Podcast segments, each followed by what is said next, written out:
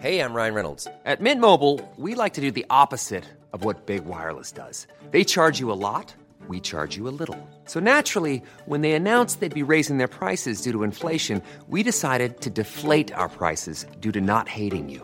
That's right. We're cutting the price of Mint Unlimited from $30 a month to just $15 a month. Give it a try at mintmobile.com slash switch. $45 upfront for three months plus taxes and fees. Promo rate for new customers for limited time. Unlimited more than 40 gigabytes per month. Slows. Full terms at mintmobile.com.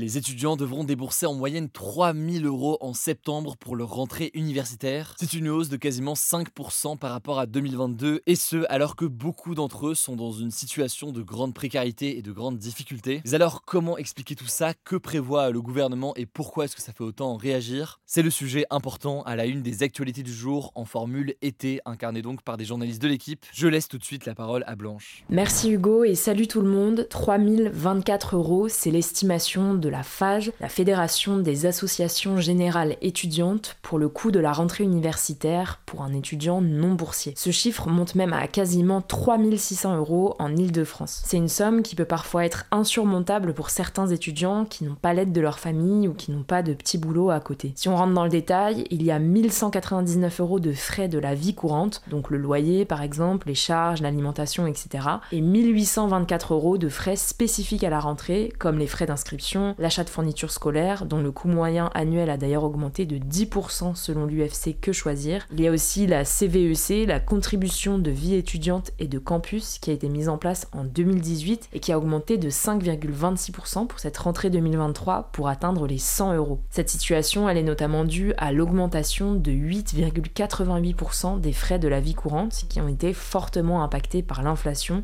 donc la hausse générale des prix. Si on prend l'exemple de l'alimentation, le budget a augmenté de 15,34% selon la FAGE. Et en plus des conséquences sur le budget, ça a aussi des conséquences sur la santé puisque les étudiants se tournent vers des alternatives moins chères qui ne sont pas forcément bonnes pour la santé. D'ailleurs, sur ce sujet de la santé, le syndicat étudiant de l'UNEF estime qu'en 2022, 38% des étudiants ont renoncé à des soins médicaux, principalement pour des raisons financières. Mais alors, face à ça, que prévoit le gouvernement? Alors, une revalorisation d'1,6% des aides personnalisées au logement, les APL, a été annoncée, mais selon la FAGE, elle est bien inférieure à la hausse du montant des loyers. Le gouvernement a également augmenté les bourses sur critères sociaux de 37 euros par mois, mais c'est là encore en dessous de la hausse des frais de la vie courante qui cumule une augmentation de 97,81 euros par rapport à la rentrée 2022 selon la FAGE. Enfin, pour les élèves plus jeunes, le gouvernement a prévu une allocation de rentrée scolaire qui est versée à partir de ce mercredi à environ 3 millions de familles,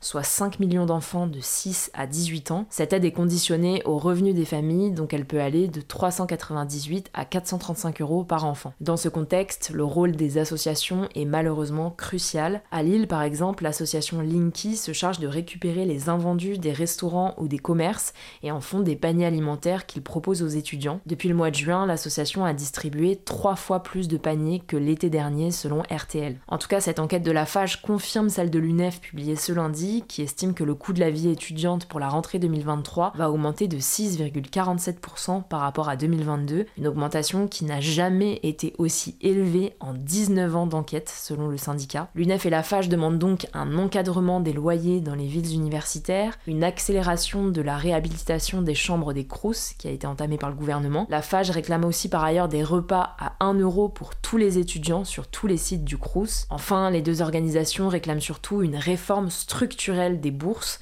pour qu'elles ne soient plus basées sur les 8 qui correspondent aux revenus des parents. Alors sur ce point, des annonces vont être faites en septembre par le gouvernement. On vous tiendra au courant. En attendant, je vous laisse avec Anaïs pour le reste des actualités. Merci Blanche et salut à tous. On commence par l'incendie qui a ravagé 500 hectares dans les Pyrénées-Orientales dans le sud de la France en début de semaine, soit l'équivalent de 688 terrains de football. Alors cet incendie est désormais stabilisé, ça veut dire qu'il n'avance plus, mais il est loin d'être totalement éteint. Les pompiers continuent à surveiller et à arroser les végétations brûlées pour éviter toute reprise du feu. Ils devraient rester sur place jusqu'à ce jeudi au moins. Le feu a détruit un camping à Argelès-sur-Mer et une trentaine d'habitations dans deux autres communes à proximité. Aucune victime n'est à déplorer parmi la population, mais 20 pompiers ont été touchés. Les Pyrénées-Orientales sont le département le plus touché par la sécheresse. Le risque d'incendie y est encore très élevé. Deuxième actu, en Libye, un pays du nord de l'Afrique, au moins 27 personnes sont mortes et une centaine ont été blessées dans des combats dans la capitale, à Tripoli. En fait, entre lundi et mardi soir, deux groupes armés parmi les plus influents du pays se sont affrontés dans les rues avec des armes lourdes. Des tirs à l'aveugle ont même touché des zones habitées et plusieurs civils ont dû être évacués vers des zones plus sûres. En fait, depuis la chute du régime de l'ancien dirigeant libyen Kadhafi en 2011, deux gouvernements rivaux se disputent le pouvoir du pays, ce qui contribue à la prolifération de divisions au sein de la population et à la création de groupes armés. Alors le calme était revenu ce mercredi, mais on vous tiendra au courant. Troisième actu, la Corée du Nord a affirmé que le soldat américain qui avait franchi la frontière illégalement entre les deux Corées en juillet dernier voulait en fait fuir l'armée et les États-Unis. Alors on vous en avait parlé il y a un mois, Travis King, un soldat américain qui devait rentrer aux États-Unis après avoir eu des ennuis avec la justice sud-coréenne, avait profité d'une visite guidée proche de la frontière pour s'introduire illégalement en Corée du Nord. C'est donc la première déclaration publique de la Corée du Nord sur cette affaire qui explique que le soldat aurait décidé de s'introduire dans le pays en raison, je cite, des traitements inhumains et de la discrimination raciale au sein de l'armée américaine. Le ministère de la Défense américain a indiqué qu'il n'était pas en mesure de vérifier ses propos. On vous tiendra au courant.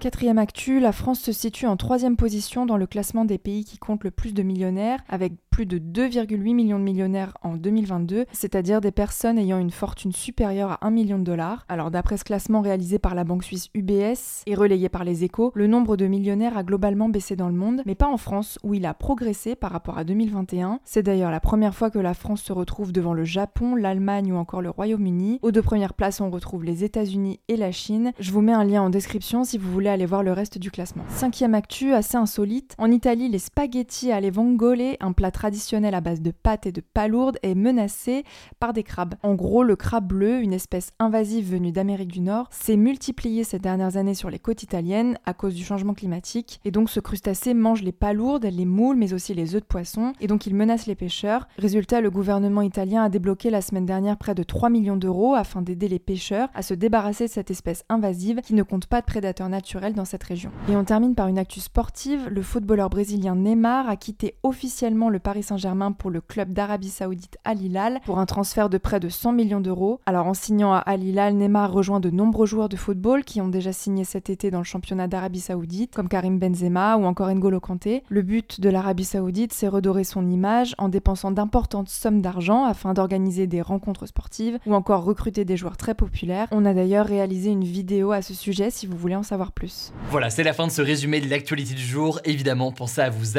pour ne pas rater le suivant, quelle que soit d'ailleurs l'application que vous utilisez pour m'écouter. Rendez-vous aussi sur YouTube ou encore sur Instagram pour d'autres contenus d'actualité exclusifs. Vous le savez, le nom des comptes, c'est Hugo Décrypte. Écoutez, je crois que j'ai tout dit. Prenez soin de vous et on se dit à très vite. Mom deserves the best, and there's no better place to shop for Mother's Day than Whole Foods Market. They're your destination for unbeatable savings, from premium gifts to show-stopping flowers and irresistible desserts. Start by saving 33% with Prime on all body care and candles. Then get a 15-stem bunch of tulips for just $9.99 each with Prime. Round out Mom's menu with festive rosé, irresistible berry chantilly cake, and more special treats. Come celebrate Mother's Day at Whole Foods Market.